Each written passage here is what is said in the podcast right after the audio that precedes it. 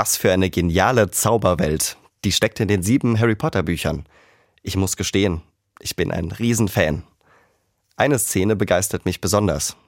Der junge Zauberer Harry Potter betritt das erste Mal das Büro von Dumbledore, dem Schulleiter der Zauberschule. Da sieht Harry in einem Käfig einen kahlen, verschrumpelten Vogel auf einer Stange sitzen. Der Vogel tut ihm leid, weil er so armselig aussieht. Harry geht näher ran und sofort geht der Vogel in Flammen auf, ohne Vorwarnung. Wenige Sekunden später ist nichts mehr von ihm da, außer einem Haufen Asche. Und es kommt noch schlimmer. Ausgerechnet jetzt kommt der Schulleiter zur Tür rein, aber der reagiert ganz anders als erwartet.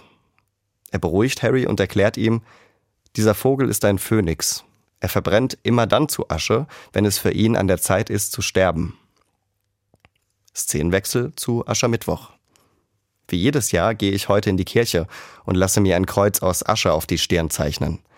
Dieses Aschekreuz erinnert mich daran, dass auch ich irgendwann sterben muss. Aber auch daran, dass es dabei nicht bleibt. Weil ich mich ab heute 40 Tage lang auf Ostern vorbereite.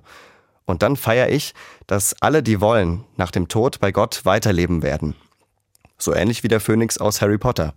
Nur, dass der immer wieder stirbt und wiedergeboren wird, das ist bei mir anders. Ich lebe und sterbe nur einmal hier auf der Erde. Und nach dem Tod lebe ich dann bei Gott für immer. Das glaube ich. Dann wird sich alles erheben, was in meinem Leben verschrumpelt und armselig war. So wie beim Phönix, der aus der grauen Asche mit prächtig buntem Gefieder wieder ganz neu losfliegt.